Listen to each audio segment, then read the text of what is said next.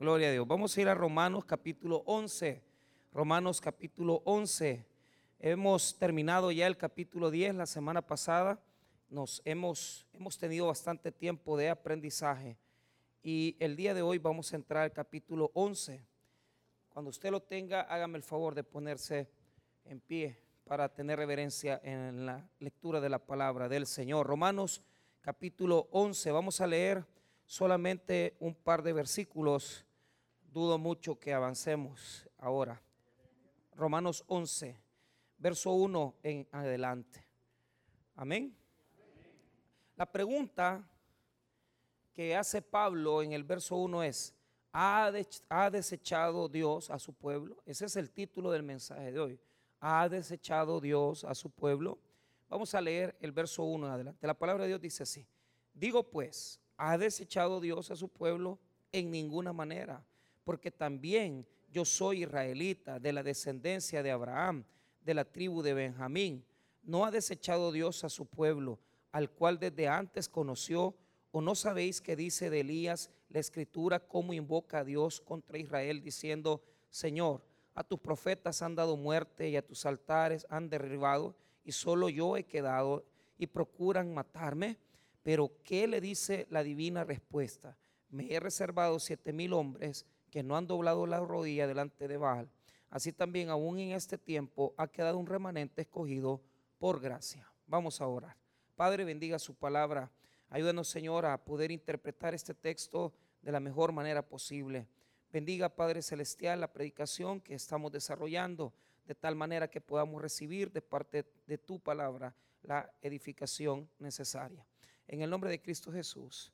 Amén y amén. Pueden tomar asiento. Muy bien. Hemos cerrado el capítulo 10 con una conclusión bien tremenda.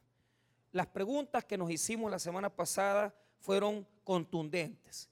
Las preguntas que nos hicimos acerca de Israel. Pablo comenzó a preguntar, es decir, si, si Israel había oído la predicación del mensaje del Evangelio y ponía en duda y preguntaba si había oído Israel el mensaje y la respuesta era sí, lo oyó. Cuando se preguntó si lo había escuchado, si lo había oído, prácticamente Pablo dice, es sin duda que lo ha escuchado porque la palabra se ha predicado en un montón de lugares y es indudable que en Israel, de donde nació Jesucristo, el mismo pueblo de Israel, el mismo pueblo de Jesús, no haya escuchado. Sería, hermano, mentir, engañar, decir que los israelitas no han oído la palabra. Pero después de eso, cuando terminamos el capítulo 10 y entramos al verso 19, la pregunta que nos hacíamos era, es que habrán entendido el mensaje, pero o sea, eh, después de oír, lo habrán entendido y vimos el 19. También digo, no ha conocido esto Israel, primeramente Moisés dice, yo os provocaré celos con un pueblo que no es pueblo, con pueblo insensato provocaré a ira. Entonces, ¿qué conclusión sacamos? Si los gentiles que no son judíos entendieron el mensaje de Dios, ¿cómo los israelitas que tienen la palabra, los pactos, las tradiciones de Israel, no van a comprender el Evangelio? Claro que sí. Entonces, si lo oyeron, lo comprendieron, entonces, ¿por qué no creyeron? Y la respuesta es porque el pueblo de Israel es necio. Diga conmigo, necio. Es un pueblo rebelde. Cuando cerrábamos eh, el versículo y, cerramos el verso 21, decíamos que Israel es un pueblo contradictor. ¿Y qué significa esa palabra contradictor? Si usted lee el 21, pero acerca de Israel dice, todo el día extender mis manos a un pueblo rebelde y contradictor. ¿Qué quiere decir? Que contradice a Dios, que contradice al Señor. Entonces, Pablo ha dejado a Israel en una posición complicada, porque nos ha mostrado a través de las promesas. Eh, acuérdense que usó Isaías, usó el libro de Isaías, usó el libro de Deuteronomio, es decir, usó varios textos para mostrarnos que Israel sí oyó, entendió el mensaje, pero se rebeló en contra de Dios. Entonces, cualquiera podría pensar que Israel ha sido desechado. Cualquiera puede decir, ok, eh, si rechazaron el Evangelio, si no quisieron oír el mensaje del Evangelio de Jesucristo, entonces Dios los desechó por completo. Esta palabra es una palabra que la vamos a leer ahí, ya, ya la vamos a estar estudiando, pero cualquiera podría pensar, entonces Israel está perdido, porque ¿para qué Dios va a estar peleando con una nación que no le hace caso, que le manda profetas, que le manda su promesa, que levanta a su, a su hijo, a su hijo Jesucristo de su mismo seno? ¿Para qué Dios va a estar peleando con una nación rebelde? ¿Para qué Dios va a estar peleando con un pueblo que le da la espalda? ¿Para qué? Entonces cualquiera podría decir que Dios ya tomó a los gentiles y que ya no necesita a Israel y que Israel va a ser totalmente desechado. Entonces, el capítulo 11 introduce Pablo una respuesta para el que está pensando que Dios va a dejar por completo a Israel en el olvido, para el que está pensando que para Dios Israel ya no vale ni cuenta en nada. La respuesta que Pablo va a darse la va a plantear a través de una pregunta. Y la pregunta, imaginándose Pablo, que alguien pueda preguntar, decir, o sea, Pablo, ya nos dijiste que Israel es rebelde, ya nos dijiste que Israel es contradictor. Entonces, ¿ha desechado Dios a Israel?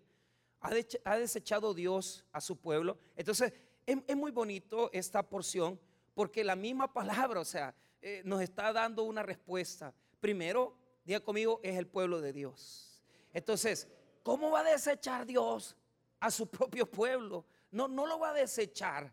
E, él tiene un proyecto, él tiene un plan, un propósito, pero ya lo vamos a revisar en estos versículos que vamos a estar estudiando. Primero, veamos el verso número uno. Mire bien, digo pues, ha desechado Dios a su pueblo. La palabra desechar, esa, esa, palabra apoteo, que, que quiere decir poner afuera o hacer hacia un lado.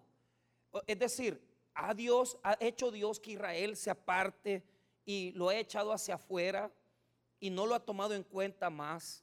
Esa es la pregunta que Pablo dice, pero en el griego, por la forma que está construido, que es una voz medio en, el aoristo indicativo, lo que está diciendo es, desde ya está anticipando la respuesta. Es decir, cuando Pablo escribe el texto en el texto griego, está diciendo desde ya, es que no ha desechado a su pueblo. Él, e, es así como se, debería de escribir, es que no ha desechado a su pueblo. Pero el hecho que ya sabemos que no lo ha desechado, nos tiene a nosotros que hacer entender que aunque podemos parar ahí, porque sí tenemos que reflexionar la pregunta, es decir, no podemos decir, no, no, no, no, no. Pensemos la pregunta que Pablo hace. ¿Ha desechado Dios a su pueblo? Entonces, ya nos explicó Pablo que han sido rebeldes, ha sido un pueblo contradictor. Entonces, si tú lo ves con la mente humana, tú decís, ¿cómo que no lo va a desechar si es un pueblo rebelde? Pero Pablo, en la misma construcción griega, mire lo que dice después de la pregunta, en ninguna manera. Y esa palabra, eh, eh, esa palabra en ninguna manera, la forma en que está escrito, la forma en que está expuesta, mei, mei genotoi, que quiere decir, eh, o sea, ni se te ocurra, ni lo pienses. eso es lo que, lo que quiere decir en español, ni lo pienses ni se te pase por el pensamiento. Eso significa, de ninguna manera. O sea, Dios no es como los hombres. O sea, nosotros desechamos, nosotros apartamos a, la gente que, que nos molesta, que nos cae mal, que nos rechaza. Pero el corazón de Dios no es así. Y eso lo debemos de comprender todos nosotros, porque como tenemos una mente bien religiosa, toda la vida, ¿verdad? Juzgamos por las apariencias. Este es homosexual, se va a condenar al infierno. Ella es lesbiana, se va a condenar al infierno. Momento. Tú no conoces los designios de Dios. Usted no sabe lo que Dios tiene para esa persona. Ni, se le ocurre lo, que, lo que Dios puede creer o pensar para esa persona. Y, ya se lo voy a mostrar para que usted lo vea. Aunque Israel está siendo disciplinado, diga conmigo, disciplinado. ¿Por qué? Porque ellos han caído en una dureza de corazón, han caído en un endurecimiento. Entonces, hay disciplina de Dios. Diga conmigo, hay disciplina de Dios. o sea, ni dudar lo que hay, que hay una disciplina divina. Pero los planes de Dios no se detienen nunca. Entonces, yo he aprendido, hermano, que en el mismo momento que tal vez yo me puedo sentir hundido, quebrado, puedo tal vez estar en, mi, en, mi crisis más tremenda, hasta de esa crisis, ya Dios tiene cuidado de mí. O sea, usted no va a sorprender a Dios con sus errores, usted no va a sorprender a Dios con sus fallas, Usted no va a sorprender a Dios con un divorcio. Usted no va a sorprender a Dios con un embarazo. Dios ya hizo provisión. Diga conmigo, Dios ya hizo provisión. A Dios no le sorprende las fallas humanas. Dios está preparado para nuestro, nuestro paquete de errores humanos. Dios ya tiene todo listo. Pero el hecho que Él tenga provisión para nuestros errores no quiere decir que no nos va a castigar. Las consecuencias de nuestros actos, las vamos a vivir, las vamos a experimentar. Pero note esto, en, el, en la construcción griega, ¿habrá desechado Dios a Israel? De ninguna manera. Entonces, ¿cuál es la respuesta? Pablo va a dar, digamos, varias posturas, por lo menos en esta porción de versículos va a usar dos ejemplos. Ahora, se va a poner él como el ejemplo en primer lugar. Esa es la primera forma que Pablo tiene de responder. Entonces, veamos, veamos lo que nos dice este texto bíblico, veamos lo que dice ahí. En ninguna manera, punto y seguido.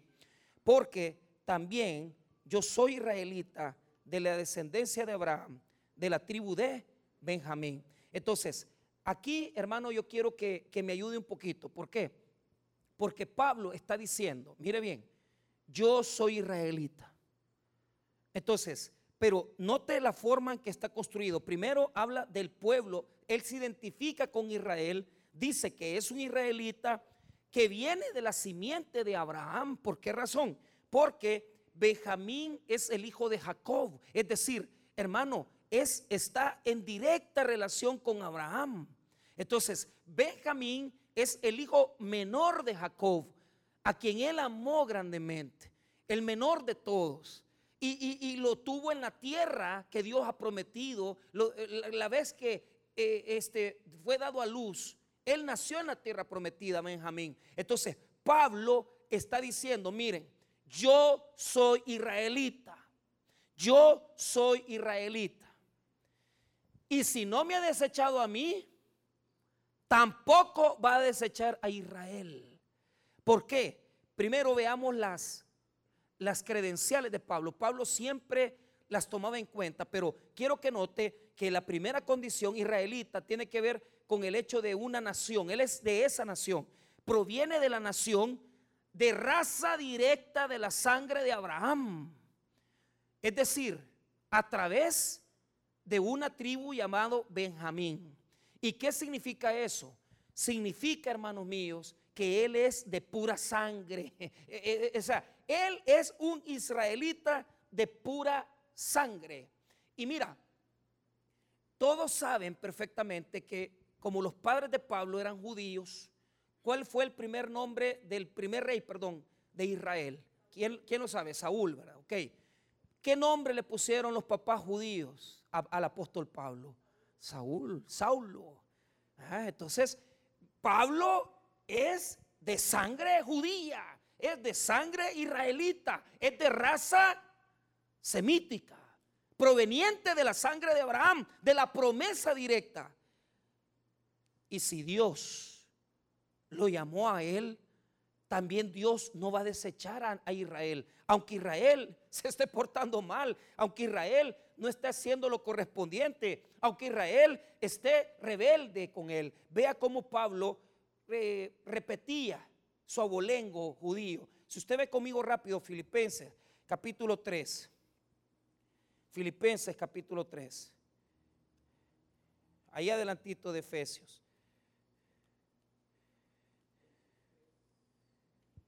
Versículo 4 al 6.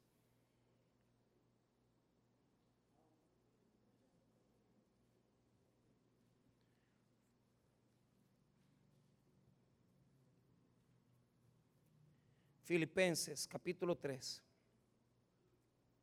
Mire el, el gran, el gran récord, el gran currículum de Pablo. Él provenía de la sangre israelita. Él provenía de la nación de Israel, de la tribu de Benjamín. Sus papás dijeron, le vamos a poner el nombre del primer rey de Israel llamado Saúl. Saúl. Y así le pusieron Saúl. Saúl. Vea lo que dice el verso 4, Filipenses 3:4. Aunque yo tengo también de qué confiar en la carne, si alguno piensa que tiene de qué confiar en la carne, yo más. Circuncidado al octavo día, del linaje de Israel, de la tribu de Benjamín, hebreo de hebreos, en cuanto a la ley, fariseo, en cuanto a celo, perseguidor de la iglesia, en cuanto a la justicia que es en la ley, irreprensible. ¿Qué está diciendo ahí? Miren, yo soy judío de pura sangre. Pero lo que sucede es lo siguiente. Pablo está haciendo un pensamiento lógico, es decir, si me salvó a mí, debe de tener un plan para la nación de Israel todavía. ¿Por qué razón? ¿Quién era Pablo, hermanos míos? ¿Quién era Pablo? El apóstol Pablo. Pablo, hermano, era un perseguidor de la iglesia. Entonces, cuando Pablo está diciendo, si me salvó a mí, que fui terrible, que estuve alejado de Dios, ¿cómo Dios va a desechar a su pueblo si me salvó a mí? Entonces, veamos el currículum, ese currículum que nos da vergüenza, que nos da pena a todos nosotros, porque sabemos que venimos de un trasfondo crítico, difícil. Vea lo que dice primera epístola de Timoteo, capítulo 1. Ahí va a encontrar usted eh, de, la misma, de la misma escritura, de la misma forma de escribir del apóstol. Primera Timoteo 1, verso número 12. ¿Lo tiene? Primera Timoteo 1, 12. Veamos quién era Pablo ahí para, para saber un poco de, de su expediente. Doy gracias al que me fortaleció, a Cristo Jesús, nuestro Señor, porque me tuvo por fiel, poniéndome en el ministerio. Porque, pero mire, mire, es Jesús el que lo tuvo por fiel, porque él no tiene nada bueno. O sea, Pablo e, en su currículum no tiene nada bueno. No tiene nada de qué jactarse, porque ha sido perseguidor de la iglesia. Veamos el verso 13 habiendo yo sido antes blasfemo, perseguidor e injuriador, mas fui recibido a misericordia porque lo hice por ignorancia, en incredulidad. Pero la gracia de nuestro Señor fue más abundante con la fe y el amor que es en Cristo Jesús. ¿Por qué? Porque cuando abundó el pecado, sobreabundó la gracia. Hermanos míos, escuche bien lo que le estoy diciendo. Pablo, por ignorancia, perseguía a la iglesia de tal manera que cuando en Hechos capítulo 9 Pablo cae, que eso hay que analizarlo porque no es que cayó de un caballo, o sea, él cayó porque la visión que tenía religiosa, Dios se la va a cambiar. Y cuando Dios va a tratar contigo, Él te va a humillar, Él te va a hacer descender para que tu vista se abra a lo espiritual. Y eso es lo que demuestra Pablo, porque cuando Jesús le pregunta eh, eh, eh, en Hechos en hecho 9, le dice, dura cosa te es dar cosas contra el aguijón. ¿Sabe por qué? Jesús le dice, ¿por qué me persigues, Saulo? ¿Por qué me persigues, Saulo? Los que vienen al estudio de Hechos del día jueves, vimos el texto en Hechos capítulo 12, 13, cuando es la última vez que le llaman Saulo y comienzan a hablar de él como Pablo. Entonces, ¿por qué? Porque dar cosas contra el aguijón es a los animales. Hay que, hay que empujarlos a hacer, a dirigirlos con un instrumento que se llamaba aguijón. De tal manera que cuando un animal, una bestia, no obedecía, se tenía que usar el aguijón para hacerle daño a la bestia y que se traspasara o que se trasladara, que caminara. Cuando usted pelea con las cosas de Dios, usted solo se va a herir. Porque usted está peleando contra el aguijón. Usted se va a herir. No pelees, no des patadas. Dar cosas significa patear el aguijón. Hay personas que están peleando en contra de Dios como Pablo lo fue. Pablo fue perseguidor de la iglesia. Pablo fue no solamente un perseguidor, sino que si nosotros vemos el capítulo 7 de Hechos, vemos que Esteban fue asesinado frente de él. Él participó en los asesinatos de los cristianos. ¿Cómo vas a salvar a un asesino? ¿Cómo vas a salvar a alguien que le ha quitado la vida a otro? ¿Cómo vas a salvar a una persona que no lo merece? ¿Cómo vas a salvar a un pecador? Un amigo me dice, mira, me dice, eso de estarle predicando a los pandilleros, eso no sirve de nada. Nunca van a cambiar, jamás van a salir de su, de su condición. Mira, le digo yo, son y él me dice, ¿y por qué no querés que veáis que son asesinos? Me dice. ¿Por qué no dejamos que la gracia de Dios sea el que elija? ¿Por qué no dejamos que la gracia de Dios alcance al que Él quiera y no nosotros decir a este sí, a este no? Es que este está tatuado, es que aquel tiene tal cosa. Ay, déjelo, hermano. Deja, deje a Dios ser Dios. Si Él quiere salvar y perdonar pecado, deje que la gracia de Jesucristo se manifieste como Él quiere manifestarla. No la detenga, predique el Evangelio, enseñe la palabra y deje que el Espíritu Santo toque el corazón de quien Él quiera. Él va, a, decidir, Él va a decidir. Y se va a meter en situaciones duras y difíciles que tal vez para usted sean, no, es que este, este no puede ser salvo. Deje que Dios actúe en su gracia. Deje que Dios actúe en su poder. Pablo estaba agradecido porque reconocía que él no merecía la salvación, mucho menos ser apóstol. Pero por eso Pablo dice, doy gracias al que me fortaleció, a Cristo Jesús nuestro Señor, porque me tuvo por fiel, poniéndome en el ministerio habiendo yo sido antes blasfemo, perseguidor e injuriador. ¿Por qué? Porque hacían que los cristianos blasfemaran el nombre de Cristo. Eso era Pablo. Y si Dios salvó a Pablo, también me puede salvar a mí, hermanos. Eh, hermano, no le da gozo que si Dios salvó a Pablo, también puede salvarnos a nosotros. Es una misericordia grandísima por la cual debemos de tener agradecimiento. Entonces, la condición del apóstol Pablo es decir, mira, si me salvó a mí, puede salvar a Israel también. Dios tiene algo con Israel, pero es que Israel lo ha desechado. Es que Israel le dio la espalda. Es que Israel desechó a Jesús, condenó a Jesús a un juicio injusto. Israel crucificó a Cristo. Israel por las autoridades romanas condenó a Jesús. Pero Dios tiene planes para ellos.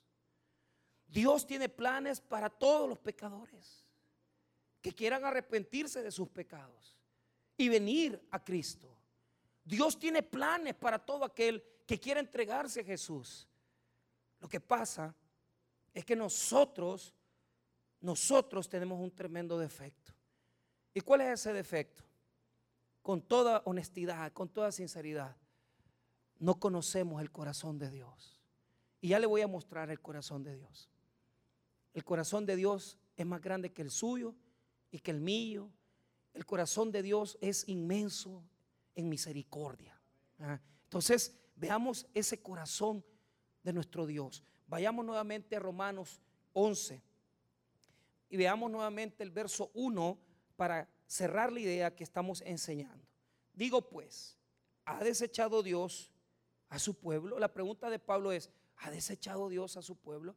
Y la respuesta es no, no, ni se te ocurra. De ninguna manera, en ninguna manera. Ahora, porque también yo soy israelita, de la descendencia de Abraham, de la tribu de Benjamín. Entonces, ¿qué es lo que está diciendo el apóstol ahí? Yo soy israelita, pero lo que está diciendo es, si yo, que he sido pecador, que he sido perseguidor de la iglesia, Jesús me ha perdonado, también puede perdonar a Israel. Eso es lo que está mostrando Pablo ahí. Eso es lo que está diciendo Pablo ahí. Pablo está diciendo, Dios tiene planes para los rebeldes. Dios tiene planes para los pecadores israelitas. Dios tiene planes para este pueblo rebelde para con Dios. Dios no ha terminado. Dios tiene aún propósito para con él. Entonces, ahora que ya dijo él, primero, ¿por qué, ¿por qué Dios tiene, no ha desechado? Porque si no ha desechado a Pablo, o sea, lo que está diciendo es, me, me hubiera desechado a mí también porque yo he sido pecador, he sido perseguidor de la iglesia, entonces me hubiera tenido que desechar Dios a mí. Entonces Israel no puede estar desechado, porque Dios todavía tiene misericordia para él. Y ahora nos lo va a mostrar. Veamos esto, verso 2. Mire lo que dice el 2. No ha desechado Dios a su pueblo, al cual desde antes conoció. Y mire bien, esa, esa misericordia de Dios ¿Por qué no ha desechado Dios a su pueblo? Porque desde antes que Abraham ya naciera, desde que Abraham Dios le diera el pacto, ya Dios había querido tener una relación con este pueblo. O sea, antes que todo fuera creado, Dios ya los había conocido. Y está hablando de aquellos israelitas que se van a convertir y que van a creer en Dios. Pero note esto, lo, que yo le quiero mostrar es lo siguiente. Israel ha sido desobediente. Israel ha sido muy rebelde. ¿Y qué hizo Dios con Israel? Lo castigó. Lo castigó. Pero Dios no cierra, no cierra las oportunidades de fidelidad y de amor que tiene para con ellos. De tal manera que si usted vuelve a leer eso, no ha desechado Dios a su pueblo al cual desde antes conoció. Aclaremos esa mente, aclaremos esa percepción del apóstol Pablo, qué es lo que está queriendo decirnos. Primero, quiero que vaya conmigo rápidamente a primer libro de Samuel 12, 22. Primer libro de Samuel 12, 22. Mire, Dios los conoció. 12, 22.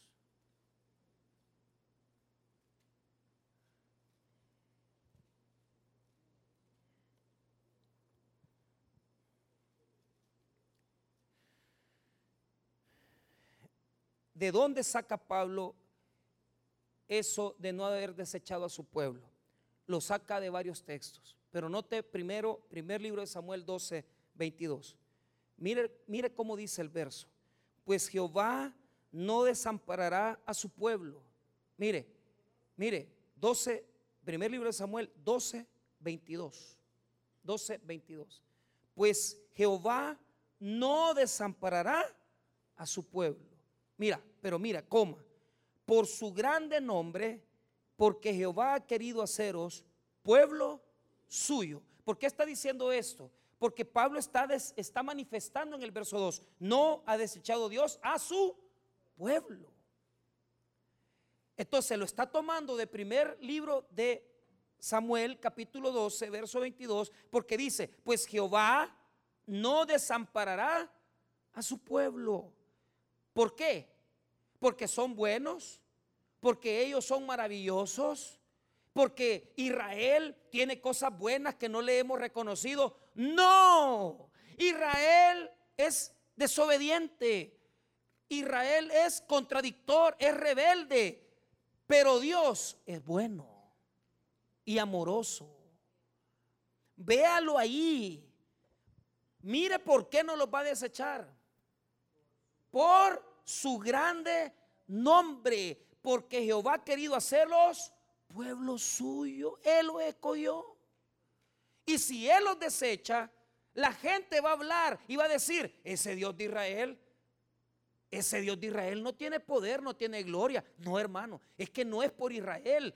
Dios escogió a ese pueblo, pero porque Él tiene que guardar su bendita gloria, la gloria de su nombre, Él va a seguir siendo fiel, aunque ellos sean infieles.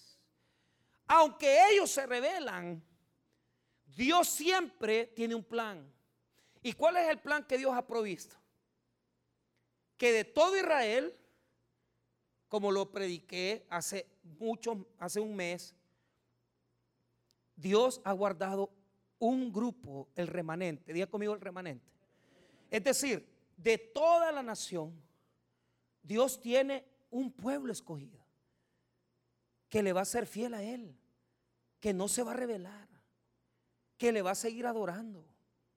Entonces, ¿qué es lo que puedo yo ver aquí? Mire, no es porque Israel es bueno, no es porque Israel es, es, es un pueblo apartado, no hermano, véalo ahí, pues Jehová no desamparará a su pueblo por su grande nombre, porque Dios los escogió, porque es su pueblo, porque Él los ha querido bendecir, Él no los va a dejar desechados, Él no los va a dejar tirados, Él los va a amar. Y mira, esto hermano es algo que a mí me, llena de mucha, de mucho amor en el corazón. Porque aunque usted sea un rebelde, Dios lo va a castigar. Pero con el mismo castigo, Dios lo va a amar.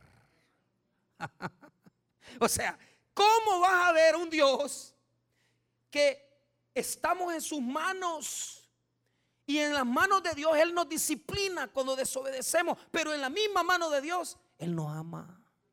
Por eso les dice, pues Jehová no desamparará a su pueblo. Por eso es que usted dice, ¿y por qué esta persona, siendo lo que ha sido, se ha sido rebelde con Dios? Pues sí, pero ha pagado las consecuencias. Pero Dios no lo ha desamparado. Y esto me muestra el corazón de Dios, que el corazón de Dios está lleno de justicia, pero también está lleno de misericordia.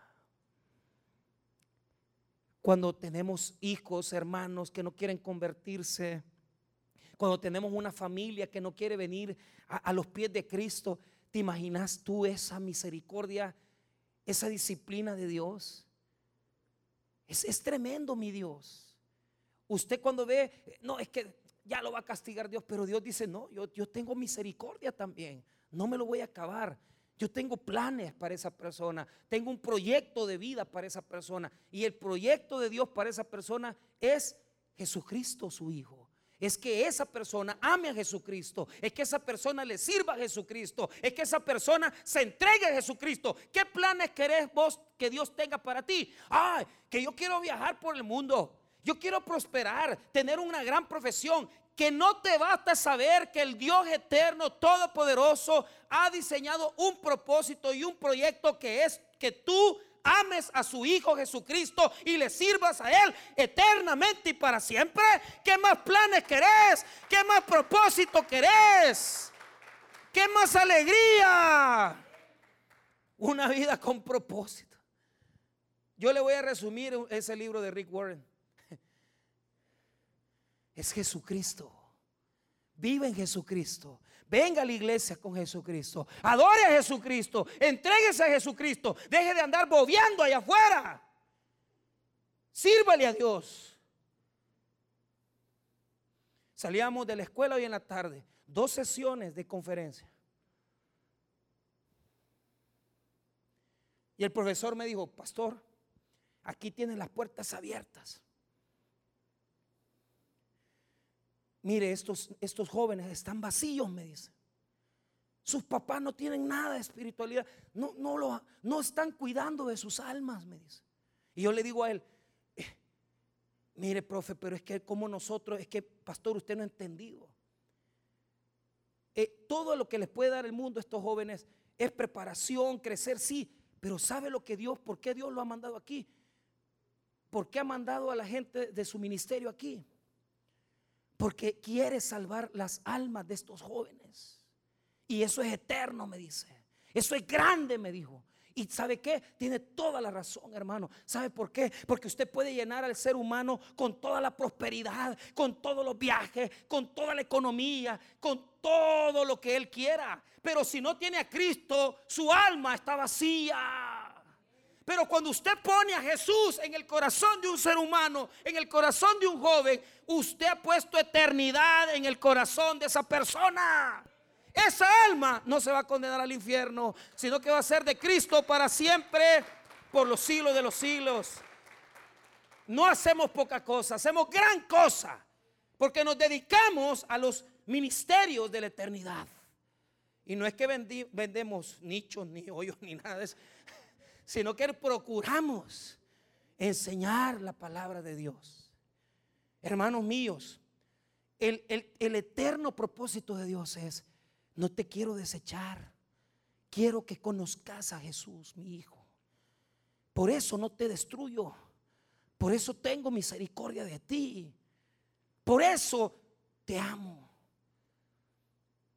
por eso te castigué, porque la disciplina trae santidad. Diga conmigo, la disciplina trae santidad.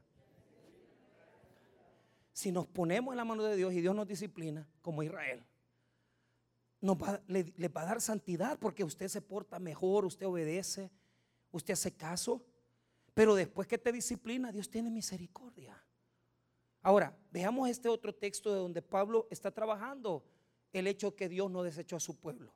Veamos el Salmo, el Salmo 89, 31. Mire, Salmo 89, 31.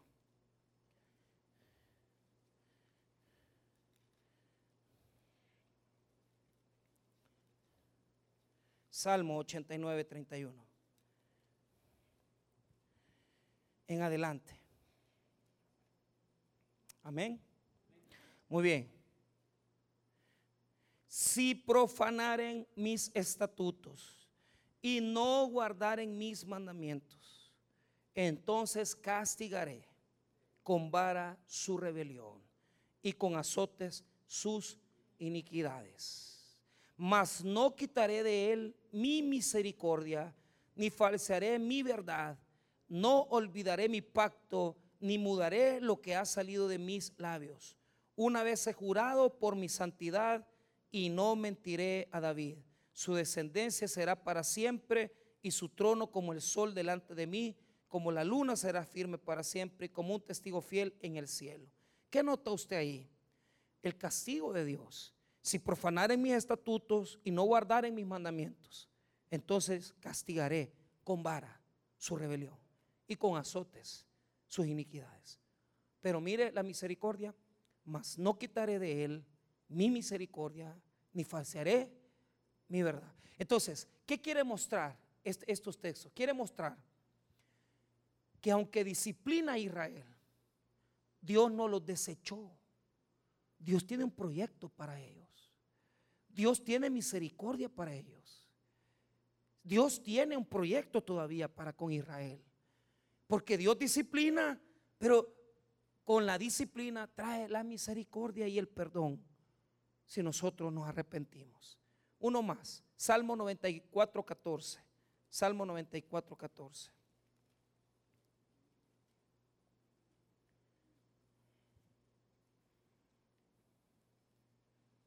Mire lo que dice. Porque no abandonará Jehová a su pueblo, ni desamparará su heredad, sino que el juicio será vuelto a la justicia y en pos de ella irán todos los rectos de corazón. Mire qué precioso. No abandonará Jehová a su pueblo, ni desamparará su heredad. Es decir, Dios sabe que Israel es un pueblo contradictor. Ha puesto disciplina sobre el pueblo de Israel, pero Él tiene misericordia para con Israel. Él no ha terminado su plan, Él no ha terminado su proyecto, Él no ha parado su misericordia. Y yo le quiero decir esto, mire, eh, a mí esto me costaba entenderlo, porque siempre fui religioso. Y para mí, una persona que ha pecado, una persona que, que ha desobedecido a Dios. Yo, yo era joven cuando yo era supervisor de iglesias. Y entonces yo recuerdo un pastor que llegó y, yo sabía que él lo que había hecho es que había embarazado a una muchacha. Entonces, pero, pero yo vi en él algo diferente porque me dice, mira, me dice, eh, yo voy a irme a Estados Unidos y, y la verdad es que cometí un error en la iglesia hace muchos años. El pastor se dio cuenta, no me quitaron, pero desde que pasó esa situación, pues ya la iglesia no prosperó, no se levantó. ¿Y qué es lo que había pasado? Embarazó a una muchacha. Entonces, eh, cuando sucedió eso, la iglesia estaba creciendo, prosperando, tenían 200 personas, pero de repente cuando todos se dieron cuenta, la iglesia cayó, no, no volvió a tener más de 40 personas, 40 miembros. Y, yo se lo digo así, humanamente hablando, yo lo vi y dije, este está acabado, dije acabado, acabado. Pero me, me sorprendió, porque se fue a Estados Unidos, emigró, levantó una iglesia en Estados Unidos y llegó a ser la iglesia más grande que tenemos nosotros en Estados Unidos. Y yo me pregunto, y me preguntaba, ¿y cómo es posible esto? ¿Cómo es posible que una persona que ha ofendido, que ha pecado, llegue a tener una oportunidad de restauración? Es que ese es nuestro Dios.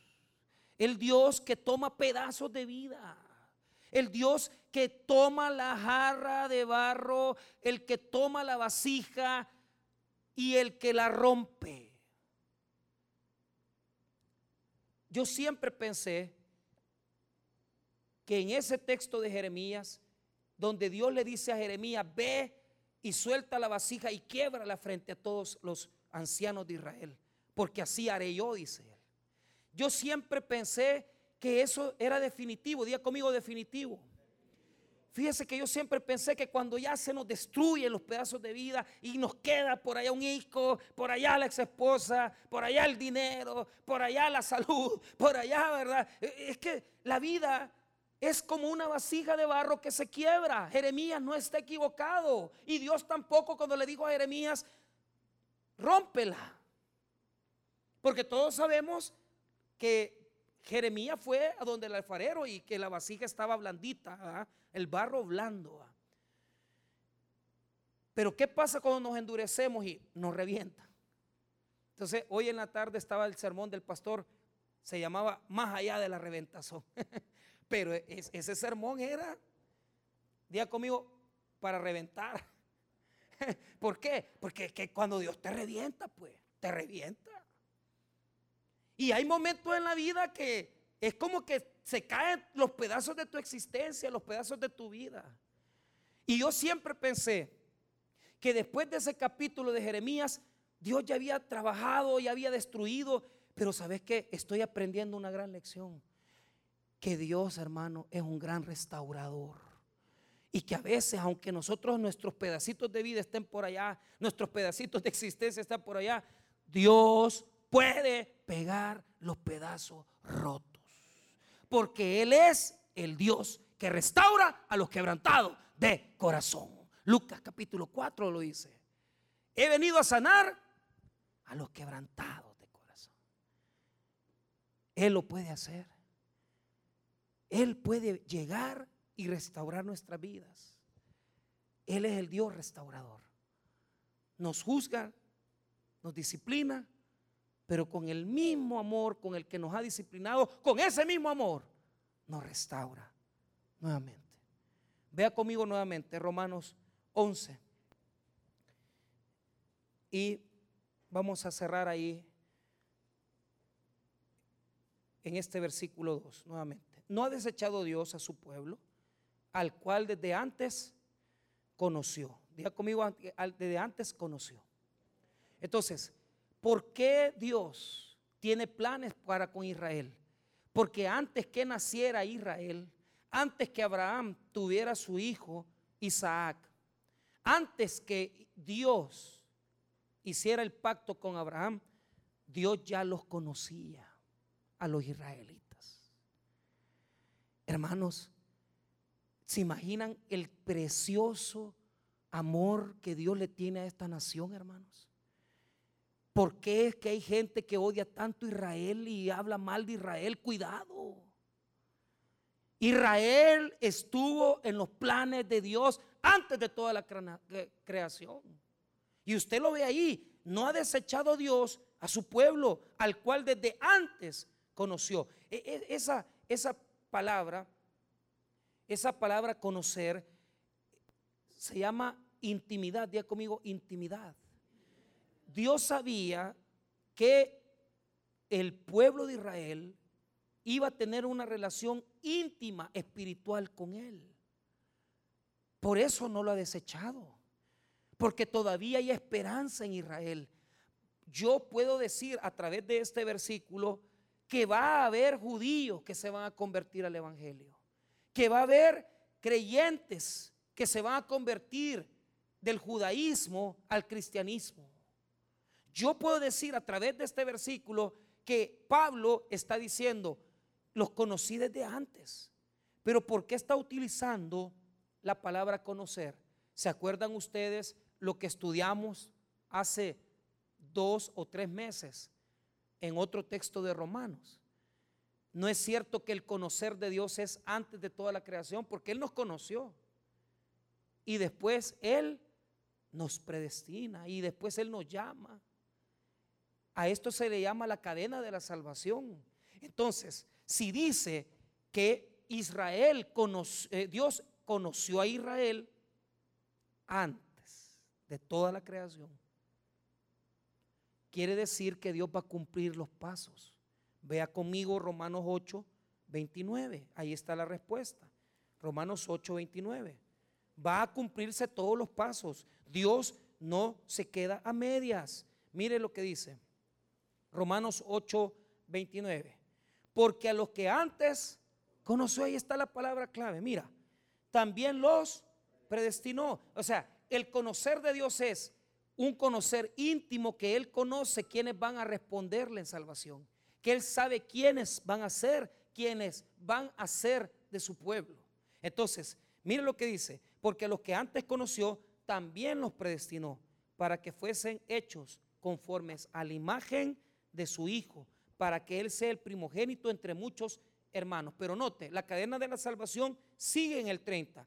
Y a los que predestinó, a estos también llamó. Y a los que llamó, a estos justificó. Entonces, la cadena de la salvación son cuatro pasos. Los conoció, los predestinó, los llamó y los justificó. Volvamos, yo creo que los que ya vinieron estudiando conmigo esto marcaron esas palabras. Digámoslo en orden. Primero, los conoció, diga conmigo, los conoció, los predestinó, los llamó y los justificó. Dios en su condición eterna, antes de la creación del mundo, Dios ya había escogido de Israel a su pueblo, a los que habían de creer.